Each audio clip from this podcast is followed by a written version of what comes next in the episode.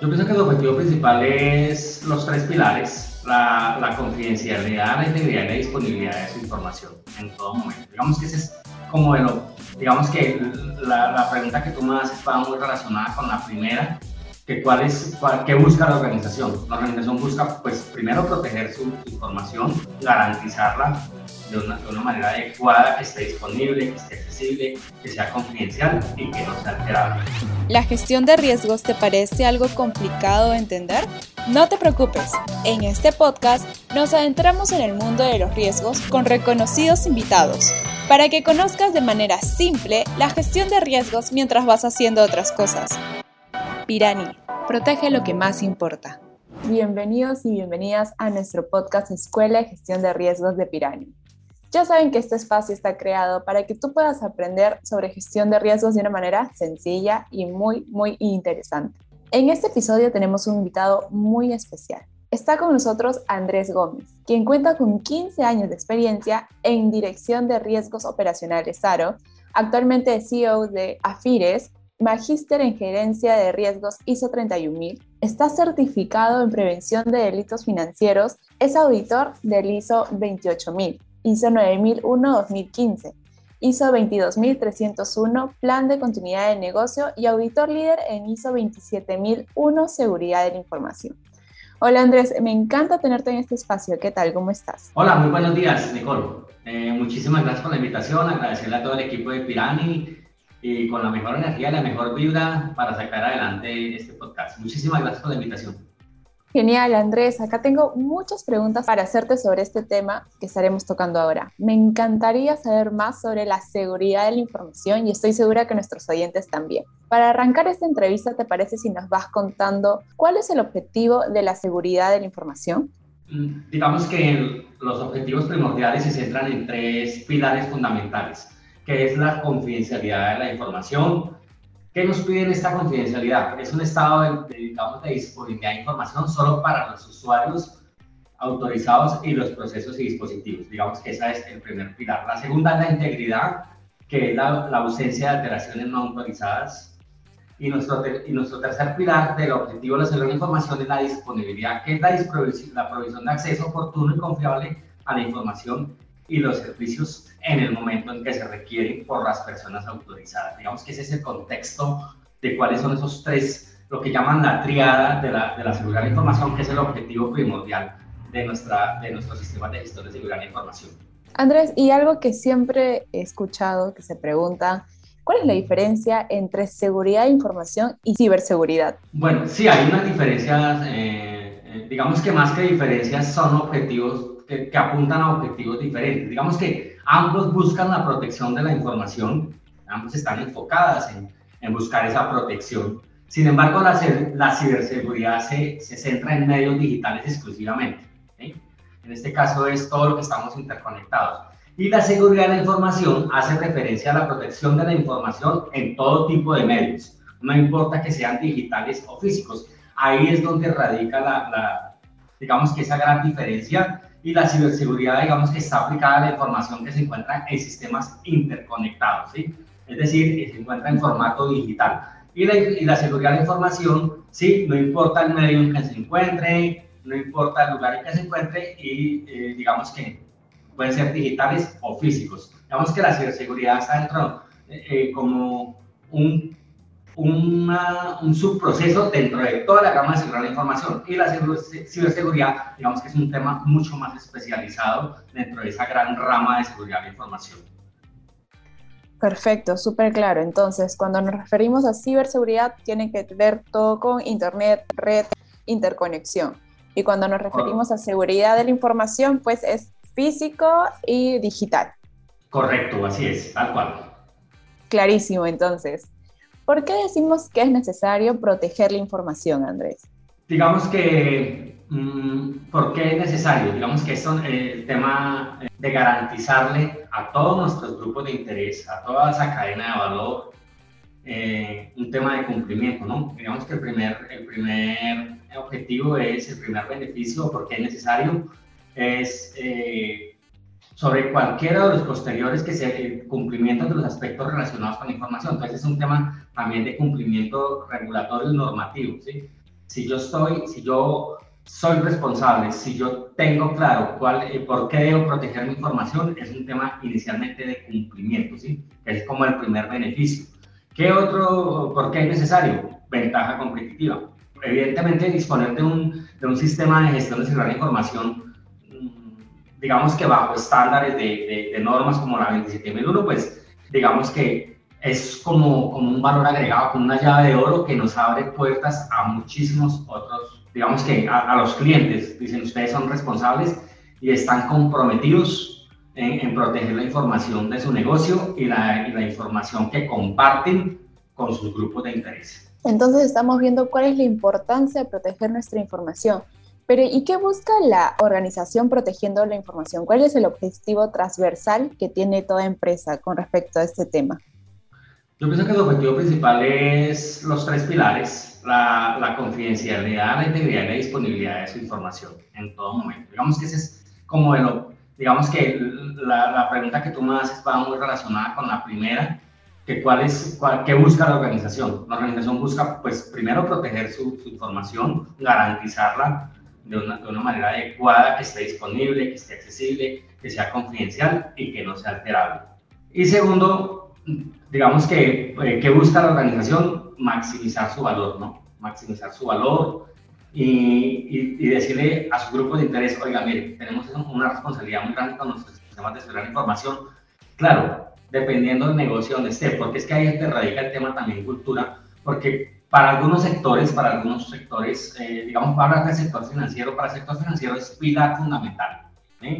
Es vital su, su, porque pues está basado en, protección de datos, en seguridad, en, en proteger su información pero para otros sectores no es tan importante por el tipo de core del negocio y no le dan la importancia.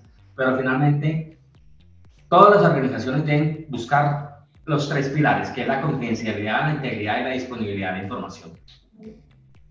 Perfecto. Y cuando hablamos de pilares fundamentales, ¿estamos hablando de lo mismo de cadena de valor o es una cosa diferente? Bueno, los tres pilares le ayudan a la cadena de valor. Digamos que los tres pilares le ayudan a la cadena de valor los tres pilares, como nos vimos, que son la confidencialidad, la integridad y la disponibilidad, que es lo que llaman la triada de la seguridad. Digamos que son como los, las tres columnas, las tres partes vertebrales de la seguridad de información. Y cuando hablamos ya de, cuando hablamos ya de cadena de, de, la cadena de valor, de la, aquí nos enfocamos en un tema de cadena de valor de la información. Entonces, ¿cómo está inmersa los sistemas de seguridad, los, los sistemas de información de las empresas cómo está inmerso el sistema de, seguridad y protección. ¿eh? Entonces, en, esa, en, esa, en esas cadenas de valor, en esas cadenas de valor, está la identificación y selección pues, de esas cadenas de valor, eh, que es la recolección de la información, criterios de, selección de esas cadenas de valor. Tenemos como el mapeo de, los, de, de, esas, ya una vez identificadas esas cadenas de valor, eh, el mapeo de los riesgos dentro de esas cadenas de valor, riesgos de seguridad de información. ¿sí? identificación de la información requerida, qué información tenemos, aplicaciones, productos, pasarelas de pago, sobre y aplicarle, aplicarle todos los controles de seguridad de información.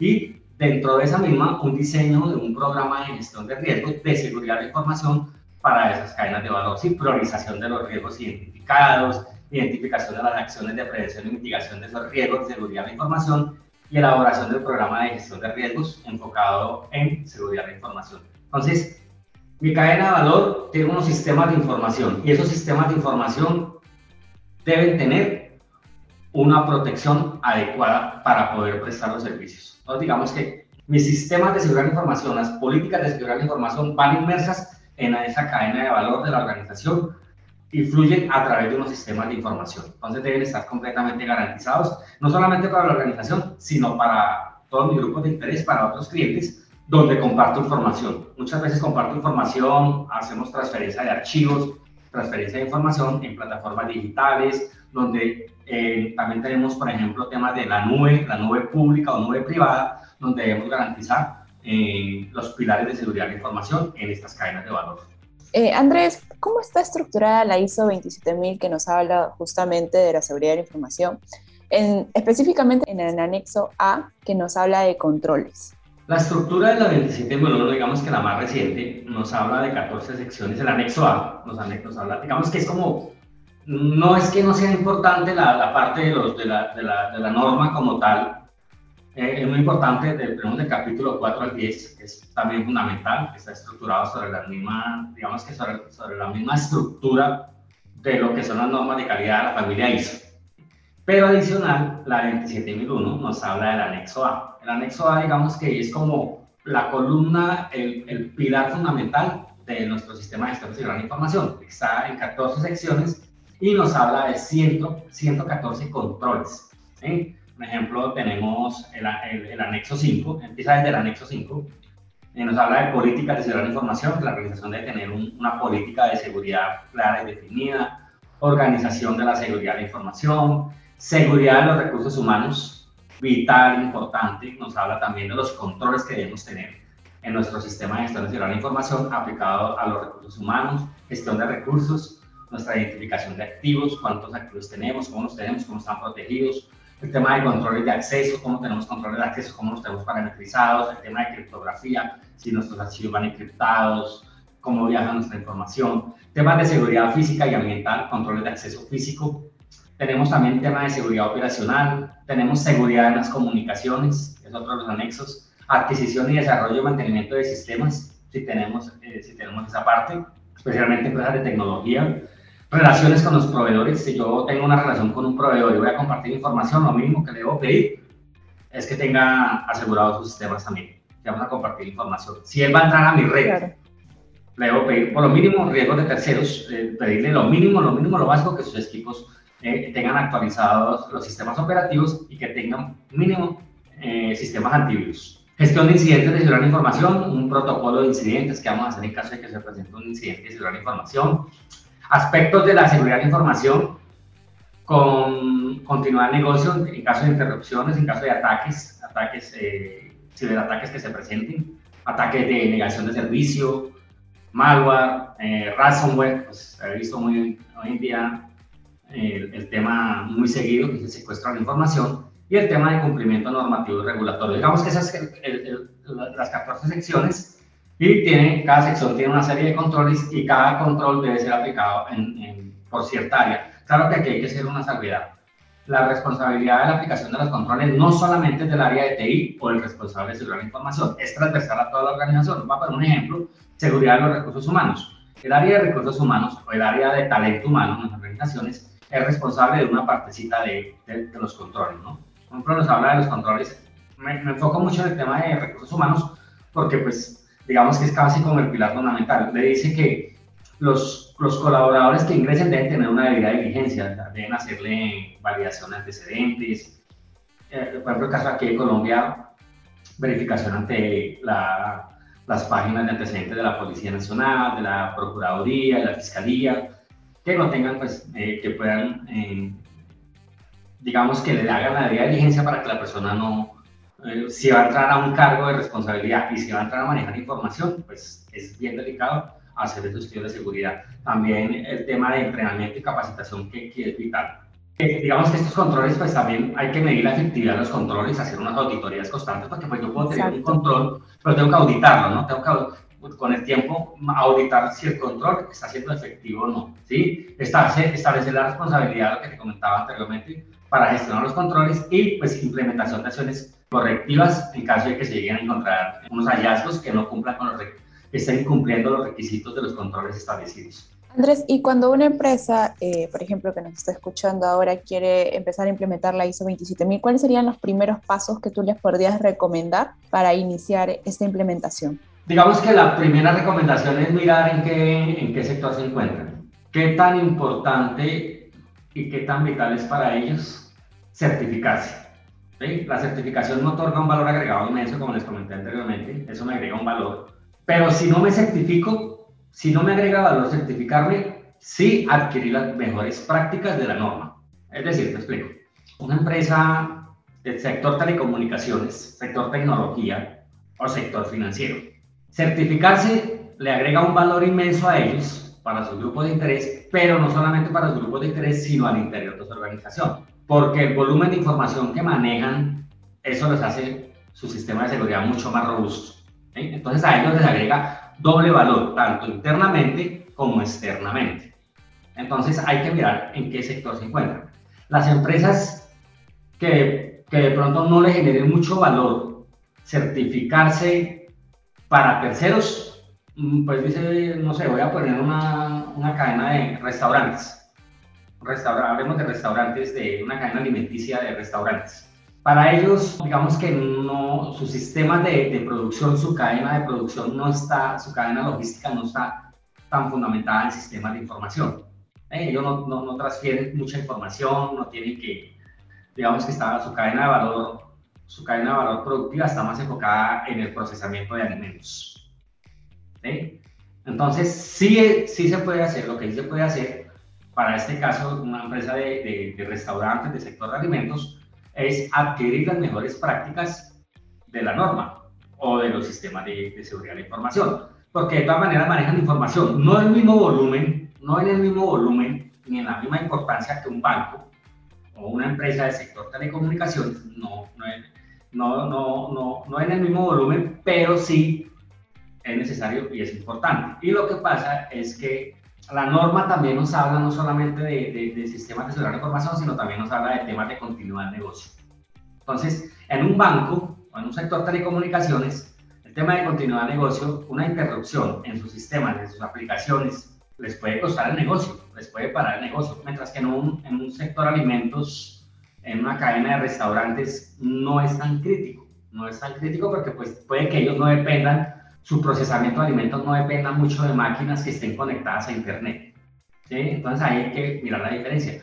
Pero sí lo que se puede, digamos que eh, dando una respuesta muy clara a la, a la, pregunta, es ir mirando primero qué tipo de negocio encontramos, qué valor agregado le va a generar a mi grupo de interés y tercero, qué valor agregado me va a generar a mí como organización. Entonces ya partiendo de eso, puedo empezar a implementar. Pero sí o sí, todas las organizaciones, independiente del tamaño, de la ubicación, se recomienda que adquieran buenas prácticas de seguridad de información, porque pues hoy en día digamos que es, lo escuchamos muy seguido, la información es el activo más importante y de mayor valor en las organizaciones.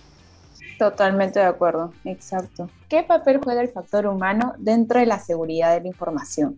Vital, es un, digamos que escuchamos mucho, digamos que en el medio que el eslabón más débil es el recurso humano.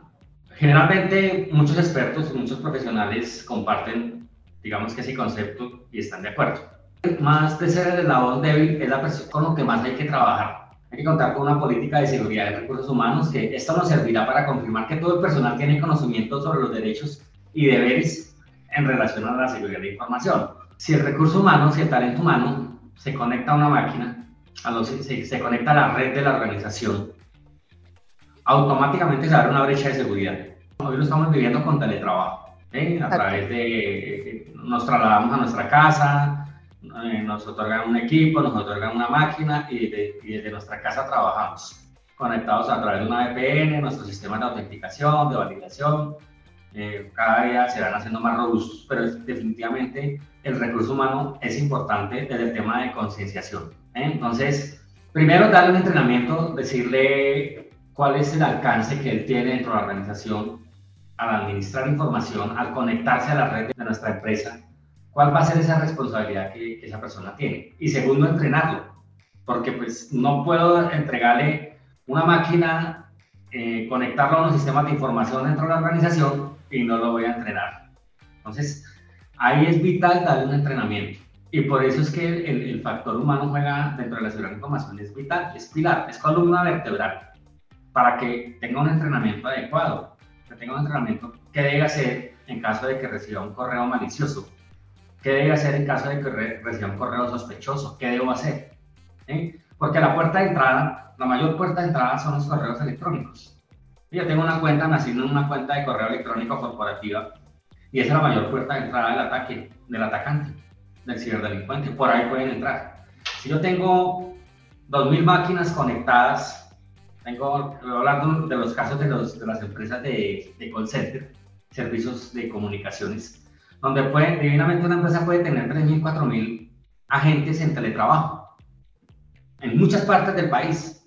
Entonces son 3.000, 4.000 ventanas abiertas a mis claro. sistemas de información. Entonces sí los colaboradores deben estar totalmente entrenados y capacitados que deben hacer. Y también decirles, oiga, ustedes son responsables desde el punto de vista jurídico también al, al intentar mm, violar los sistemas de seguridad de la información. Hay unos delitos informáticos, aquí el caso de Colombia, hay unos delitos informáticos eh, que las personas deben saber que están expuestos a eso todos los días. Entonces, es vital, fundamental. Primero, entrenamiento y capacitación. Antes de darle una máquina, antes de conectarlo a mi red, entrenarlo, capacitarlo, qué debe hacer en caso de que se presente y cuál es nuestra política de seguridad. Y segundo, eh, concientizarlo desde el punto de vista de que eso es un delito, de, que, de lo que, que, las personas de que lo pueden hacer de manera intencional algo, favorecer, se convierte en un delito. Ya el tema del error humano, muchas veces, pues en esos temas de ingeniería social que se hacen, en esas pruebas de vulnerabilidad que se hacen, ahí, ahí son temas de, de errores humanos por falta de entrenamiento y capacitación, o muchas veces también por falta también de la misma persona de tener esa responsabilidad de los sistemas de seguridad de información. Y es que no solamente es en la empresa, Nicole, no solamente es en la empresa, sino también si tú estás en tu casa y tienes tu computador personal y tienes internet, automáticamente abres una brecha, te conectas y automáticamente, cuando enciendes tu máquina, automáticamente le abres una puerta al delincuente para que también capture tu información. Entonces, ya estás no solamente en la empresa, es completamente para nuestra vida diaria y cotidiana. Claro, entiendo. Qué interesante lo que nos dices. Entonces, para este punto sería capacitaciones constantes, que sepan lo de las políticas que tiene la empresa con respecto a la seguridad de la información y monitoreo, imagino, a las máquinas que se utilizan. Tú dijiste una palabra, eh, tú acabas de decir eso, me parece importante y vital, Nicole, que lo acabas de decir, el monitoreo. El monitoreo a la red, el monitoreo a las máquinas, que esa es una responsabilidad ya directa del área de TI, del área de seguridad de, de información eso que tú acabas de decir es vital, importante, lo que tú acabas de mencionar. Bueno, si te está pareciendo interesante esta entrevista, no te puedes perder la segunda parte donde seguiremos conversando y profundizando en este importante tema con Andrés. Nos vemos.